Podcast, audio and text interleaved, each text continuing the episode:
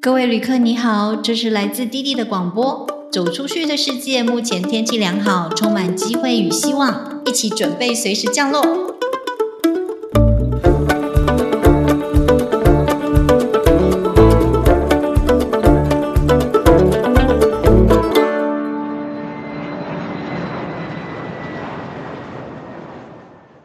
在台湾，大部分的同学出国念书都是以念研究所为主。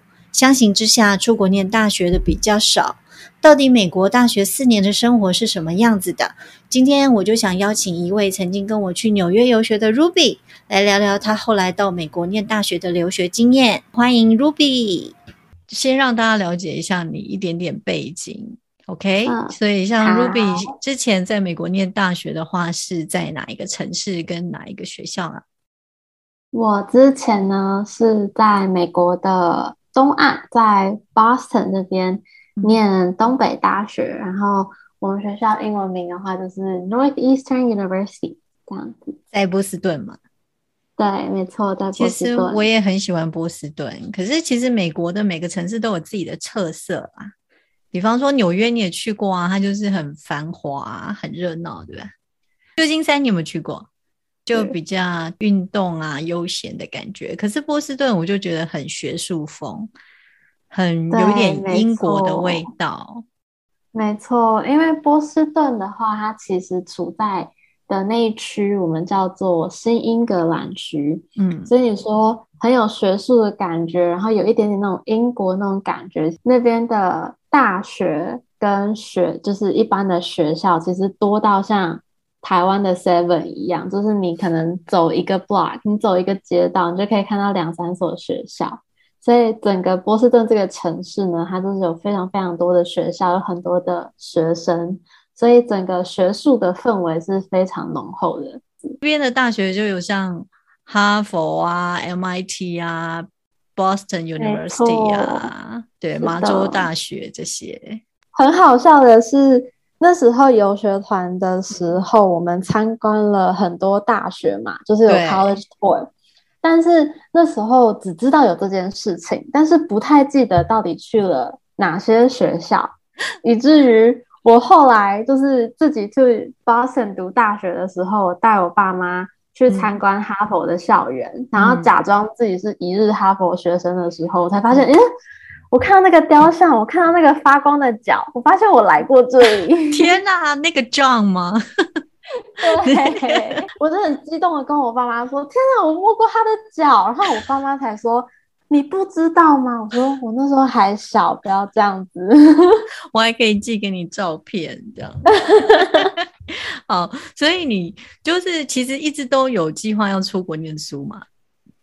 我其实是高中之后才有这个计划的，因为我以前一直都读的是就是国内部，就是没有要出国的 local school，这样就是没有要出国的这条路。也是高中的时候考上才，哎，想说是一个不同的选择，出国看看。八九年级读的上中上海中学的国际部。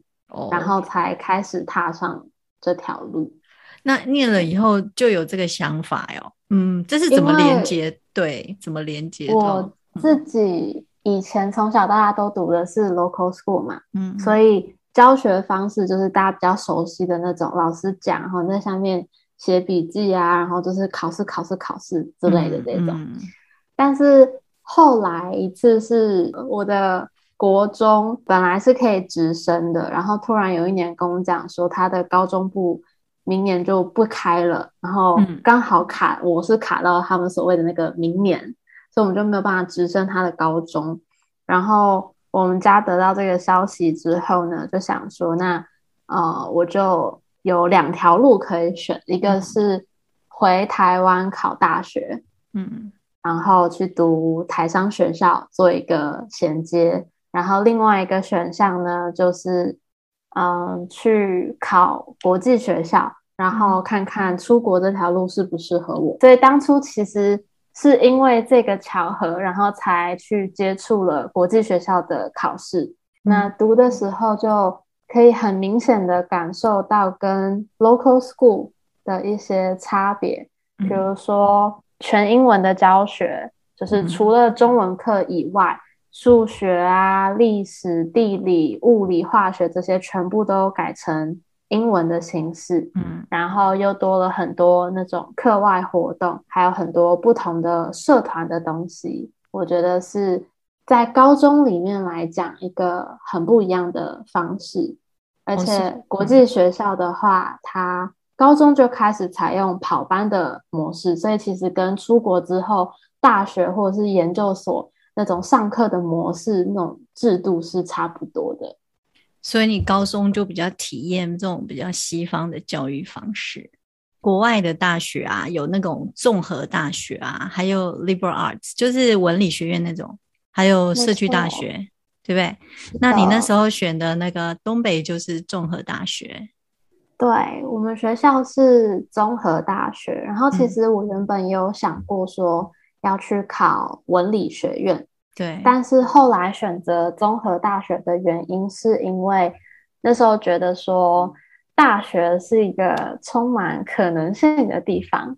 那如果我想要换不同的 major 啊，想要挑战新的东西的话，那文理学院的选择性相对就少一点点。嗯，但是如果选综合性大学的话，那可能性可以发展的东西，可以探索的东西就可以更多。美国的大学大一、大二是还没有很明确的分系，还是你们学校是有分了？因为每个学校不太一样。对，每个学校其实不太一样。我们学校是入学前，大部分人都已经选好了 major，但是也有少部分的人是 undecided，就是还没有选 major 的，可以入学之后，嗯，大一的大一过完之后再选择这样子。对，但是，嗯，不管是一进去的时候就选好 major，或者是刚进去还没有选 major 的时候。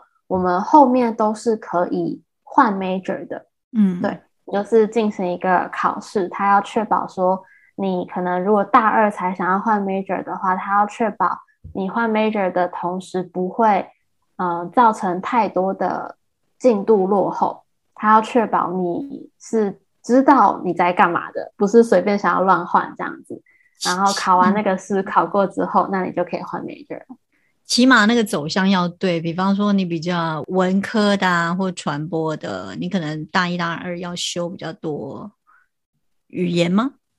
种嗯，对，就是大一、大二的时候会有很多那种通识课，对，然后也会带一些专业的课，所以你就可以在大一、大二的时候知道说，那你专业性的东西是不是你想要学的。这样子，那为什么？嗯，对，为什么很多大学会把大一、大二放很多通识课？我觉得很多原因也是这样，就是怕大家想要换 major。那如果你上的全部都是专业课，那你的学分就没有办法从你原本的 college 换到一个新的 college 去，因为他们可能是完全不相关的。但是大一、大二如果都先上通识课的话，那至少你的学分是。没有被浪费掉的，对，少部分学生，呃，小部分的学分可能会因为是专业课而就是换不过去，但是大部分的通识课的学分都是可以换成功的。哦，所以是多方向的尝试，然后再感受一下自己是哪个方向。比如说，也许我发现我理科比较好，我就去念 computer science 之类的。对，也有人是因为这样子改变的。嗯哼哼哼，那你那时候决定了吗？大一、大二的时候，我一入学的时候，其实就已经有 major 了。哦，就确，你是一开始就蛮确定你的兴趣，对不对？对，我一刚开始的时候就蛮确定的，然后也蛮幸运的是这条路是我喜欢的，所以一直到毕业的时候都没有换。对，哎，我们讲了老半天，还没有说你是什么系，那你的 minor 又是什么？我的 major 是 communication studies，combine media and screen studies。OK，它是一个 combine major，比较像是我们学校特别的一个一个课程系列吧。它跟外面的 double major 有一点点像，但是它帮我们缩省了很多时间，我们可以避免掉上重复的课。所以我们把它就是造成 combine m 所以念得很 开心吗？你的高中跟你的美国这样子的生活有很大的不同吗？虽然说高中的时候就经历过跑班的那些制度啊，大概知道大学上课的模式是什么样子，可是毕竟高中的时候还是会有 home room 这种概念，就是你还是有一个自己的班级，然后高中真的。相比大学的话，人少了很多嘛，所以真的去到大学之后，还是有蛮多不习惯的感觉。因为第一大学就没有 home room 了，全部都是跑班。那可能你认识的人全部都是课上的人，除了课上，或者是你自己要去做课余的社团啊，参加运动那些，你才会去认识到其他人，因为没有一个。Home room 让你去认识可能完全不一样的人，这样子极大可能是你这学期跟这一个人上完一节课，然后你接下来大学四年你都不会再见到他，也有可能。那所以交朋友就要靠缘分了，是吗？真的，真的是靠缘分，磁场啊，有没有合这样子？而且我的学院就是没有太多的亚洲人哦，是哦，所以。对，我的是传媒学院嘛，然后大部分看到的比较多的是白人，在语言上面会会处理的来吗？因为像我记得我很好笑，我以前上课的时候，然后大家就分组讨论，刚好我们那一组的人也都是白人同学，就美国同学，然后他们就开始聊起他们的高中，你知道吗？可是我没有在那个高中，在美国念过高中，他们就开始说：“哦，你是那个 high school，哦，我也是。”然后就开始认亲。我想说，那现在我我要干嘛？就是刚开始一定会有这种文化上面的差异，可能他们在聊的东西，你不知道要回什么东西，甚至是他们聊，然后你根本听都听不懂，因为他们讲东西可能是你没有接触过的。对，因为像那样子的高中生活，我们根本没有体验过，更。而且他们可能就是某整个美国的一个小城市之类的。呃，你们上课的方式也在美国，应该大部分也是分组啊，或者是常常要做报告，对吧？就是我们有很多的课，嗯，都是不是只有考试，嗯，很多的是要分组写报告啊，然后也要分组上台做报告啊。所以其实上课的时候不是单纯只有你自己的考试成绩好就好。你要找到对的天美，你要找到好的伙伴，你们那你怎么找啊？一起快乐。那既然都是白人同学，那个文化上面什么，你要怎么找？就是其实蛮好的，是就是大部分的教授都会先问说，要他来分组还是我们自己分组这样子。嗯，对，所以大一的课。我比较常遇到的是教授帮忙我们分组，可能他们也知道说，就是大家刚来啊，可能还不认识，又或者说有国际学生，可能还没有融进去的时候，根本就不知道谁是谁，怎么去找分组这样子。所以蛮好的是，很多教授都会直接帮我们分组这样子，那你就不用担心说啊，你可能找不到听妹啊什么的，对。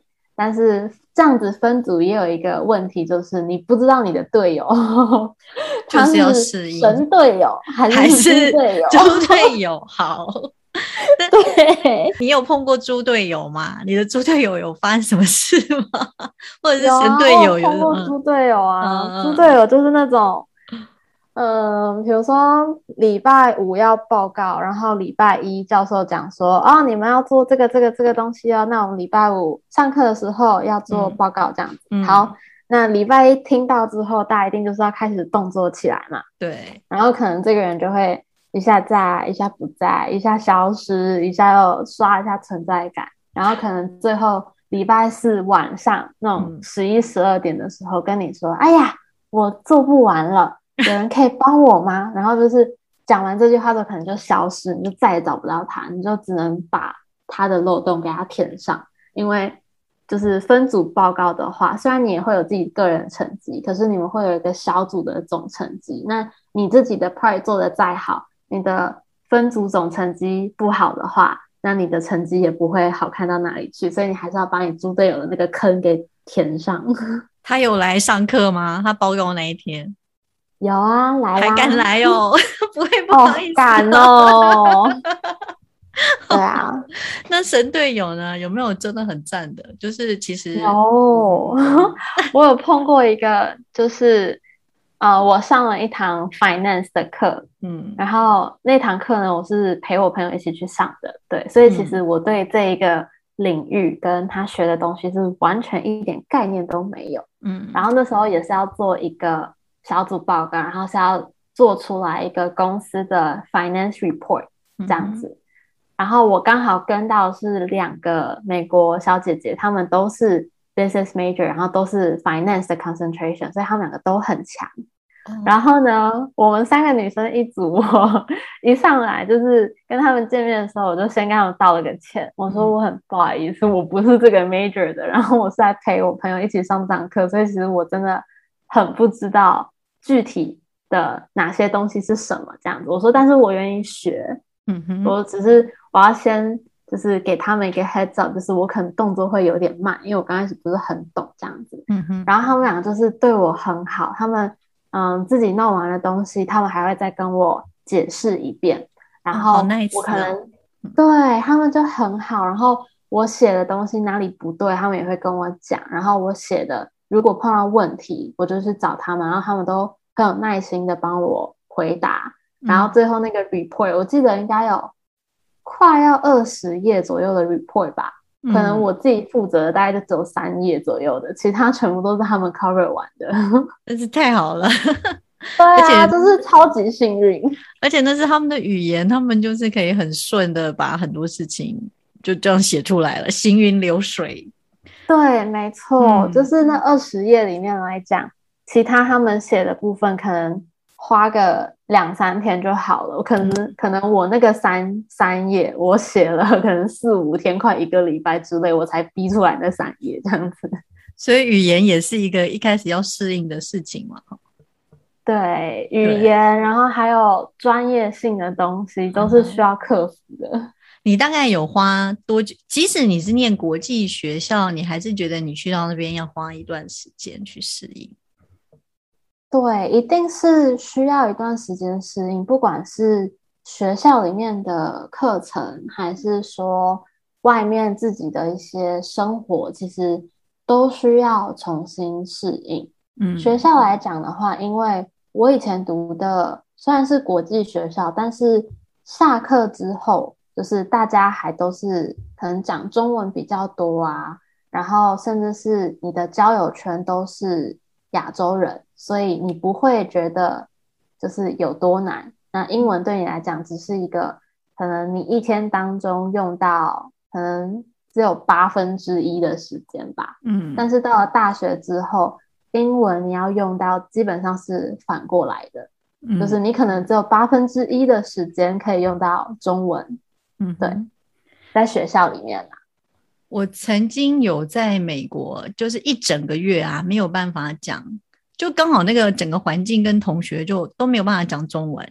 结果一个月之后，我碰到一个在路边问我路的华人，他问我说怎么走，我突然卡住，因为他用他用中文问我，然后我就想说，我知道你要你在讲一个我懂的东西，可是你到底在讲什么？我还想了一下，他到底在 要跟我讲什么？后来他是要问我路，你知道吗？所以其实你整个沉浸在那个语言的时候，你就会很自然而然的把那个语言变成就是天生的样，就是很自然的，你的思考跟你的对对就融入到那个，所以你那时候就也是适应一段时间之后，就就比较能够。很快速的 catch 到每个同学在说的事情嘛？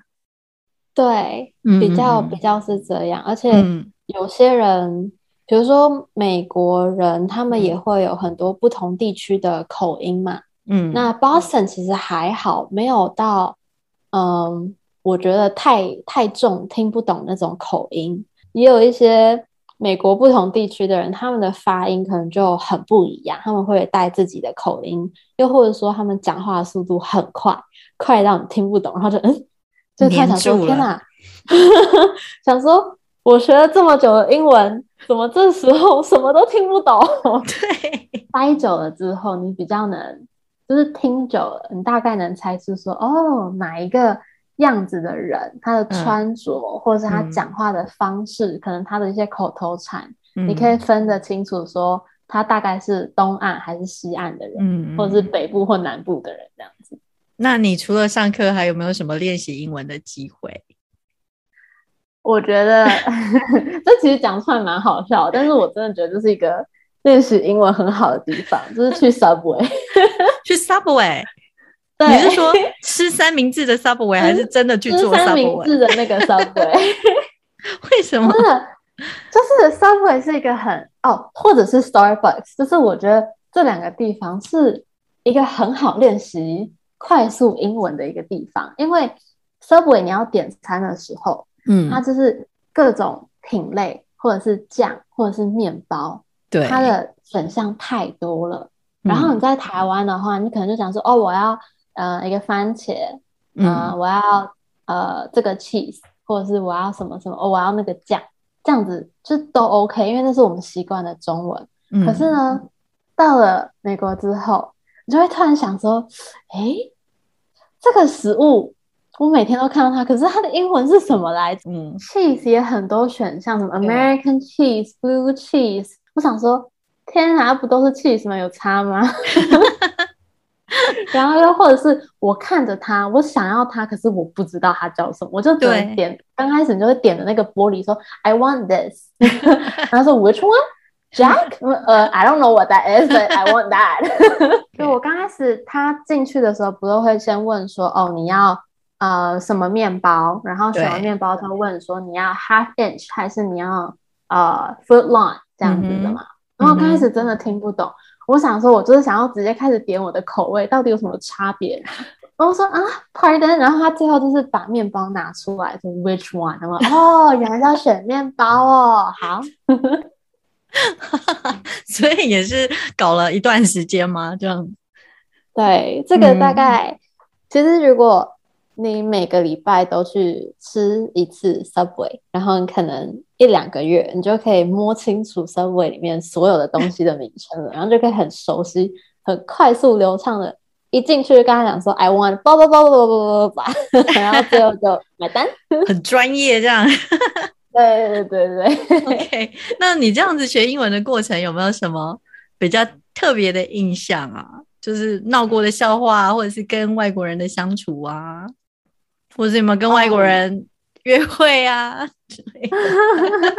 我听说这是一个练英文很好的方法。我刚开始去美国的时候，应该说刚到大学的时候，我对我自己的英文还是蛮有自信的。因为在高中，我是属于那种课上会很积极发言的那一种，然后会跟就是外教老师会就是聊天的那一种，所以我一直对我自己的英文。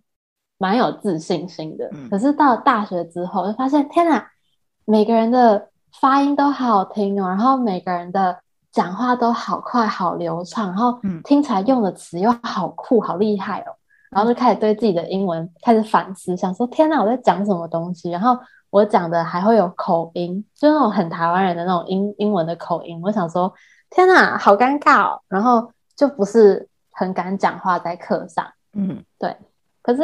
后来，嗯，比较常发生的事情是我在课上不讲话，所以其实没有太多人就是认识认识我这样子。那自然很多那种一两百个人的课的时候，你也不会去认识所有人。那不讲话的那些人更会默默无名这样子嘛。对。可是每次到分组的时候。然后，因为刚好我学院没有太多的亚洲人嘛，所以我分组基本上都是会碰到，比如美国人呐，然后可能西班牙人啊，然后或者是欧洲那些，就是各个国家都会有。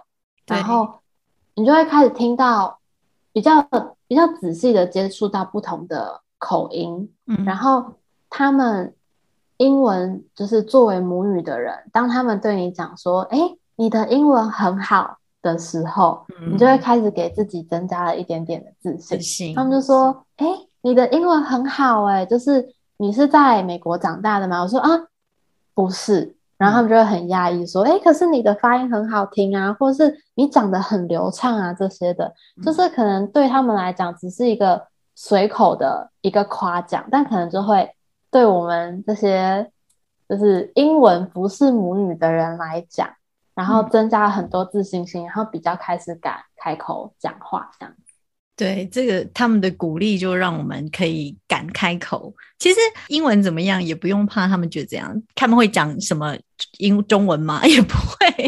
可是我们就是会担心害怕了。对 对啊，对。然后我也有跟我那时候大学的朋友聊过这件事情。然后后来就是我们转变心态的一个点，就像你刚刚讲的，我们突然某一天就想通了，就想说。不对啊，我们为什么要对我们的英文而感到就是害羞呢？就对于讲英文这件事情感到害羞。第一，我们已经来到一个一个完全不熟悉的国家，然后，嗯，对，然后要用一个自己不熟悉的语言在这边生活，这已经是一个蛮了不起的事情了。我们很勇敢的一件事啊。对，然后呢？英文又是我们的第二个语言，我们听得懂，我们也会讲，就是日常口语也会讲，然后专业的东西我们也会讲。那这还有什么好害怕呢？因为就像刚刚弟弟讲的，那你反过来看，美国人他们会讲英文，那很厉害，那因为那是他们的母语啊。如果他们不讲的厉害的话，就像我们的中文不厉害一样，对呀，很奇怪。那你问他说你会中文吗？他搞不好他一点都不会啊，所以。那以这样子来讲的话，我们不是已经比别人不要说厉害，但是比别人已经多出了很多勇气，对，跟优势，跟对啊，你已经比别人努力了。那你这个 date 怎么还没有讲呢？我一直 OK，你很期待哦。对啊，我一直在知道这个。会的话，其实，嗯。我有一次是在课堂上面的时候，嗯跟外国人一样是分组要做报告这样子，然后他是一个越南的男生，然后其实我跟这个男生并不是分到同一组，我是跟他的朋友分到同一组这样子，所以其实我跟那个越南男生并没有什么在课堂上并没有什么交集，嗯，但是。那一次做完小组报告之后，我的 FB 上面突然多了一个 friend request，然后我一看，咦，这个名字有点眼熟，嗯，然后我就点开头像，说，嗯，哦，怎么是课上那个男生？嗯，然后呢，他就是 message 我说，就是要不要一起念书什么的，然后我就想说，哦，要上课要上课一起念书什么？我想说，哦，也可以啊，然后我就。就同意了那个 friend request，然后后来就有在 messenger 上面跟他聊天，然后上课的时候就是可能我们会坐在一起，然后会一起念书什么的，对，然后所以是这样子过了 一段时间之后，嗯。他就问我说：“那就是要不要出去吃饭？”嗯，就是就是就是对他说：“Do you want go grab a dinner？” 或者是 “Are you free the Saturday？” 就是一些那种。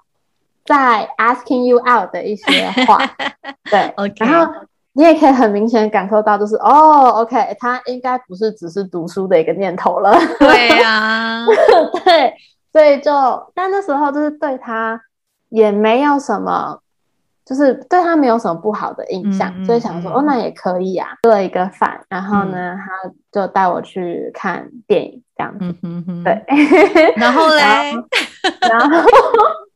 对，然后就是看电影啊，吃饭啊，然后什么送我回家散步啊，什么东西的，对，就是一系列这种 date 的东西。然后后面就是因为本来对他的印象一直都蛮好的，嗯，是直到我们那个学期快结束的时候，嗯呃，因为要准备考试了嘛，然后他就问我说：“那不要不要一起读书？”我说：“哦，可以啊。”然后他说。还是因为讲读书的话，我通常想说，可能是我们学校的教室或者是图书馆什么之类的。对对。但是后来他说，那要不要去他家读书？然后我说，啊，去他家读书。然后刚开始本来想说，呃，就我还在犹豫要怎么回的时候，他就写说，哦，那嗯，可以读完，就是去他家读书，然后读完书之后可以 Netflix and chill。那时候我好像大二吧，嗯，对，就是我知道 Netflix 是什么，我知道 chill 是什么，合在一起不知道是什么东西。然后呢，我就还没有答应，嗯，然后我说 I'll think about it。就是因为，因为我的那时候的点是说，啊，要他去要去他家读书哦。嗯，我只是想说，哦，要去别人家读书，我在思考要不要这样。嗯，然后我朋友那时候在我旁边就说：“你在干嘛？”我说：“哦，我朋友问问我要不要去他家读书。”然后说：“男的女的？男的。”然后他说：“嗯。”然后他就把我手机的那个对话记录拿过去给他看，这样子。然后他看说：“你知道最后一句话是什么意思吗？”嗯啊嗯，Netflix 看可能就是读完书之后看电影，就看 Netflix 啊。他说：“小姐，你知道 Netflix and chill 是要？哎，这可以播吗？这不能播吧？这要消音吧？重点是你爸妈知道吗？我怕我播出来。我爸妈，我爸妈知道这个人，但是他们不知道这个这个 Netflix and chill 的故事。” OK，所以 Netflix and chill，我现在是要教英文吗？要教这个？今天可以教一个英文，叫做 Netflix and chill。OK，好，谢谢 Ruby 教我们今天一个非常重要的片语，这样子。对，就是如果你女生你在外面听到这个，你可能要嗯 有一点注意一下哦，小心一点哦。是哟。所以，然后呢，你就不敢，就没去了，没答应。对我，我就不敢去。所以，其实这就是你一个蛮有趣的事情吧。谢谢 Ruby 跟我们分享了当初为什么他想要出国念书，他念国际高中跟美国大学的不同，以及他的一些学业生活。下一次我们就来分享一下他的社团生活以及出国念书对他有什么帮助。我们下次见喽，拜拜。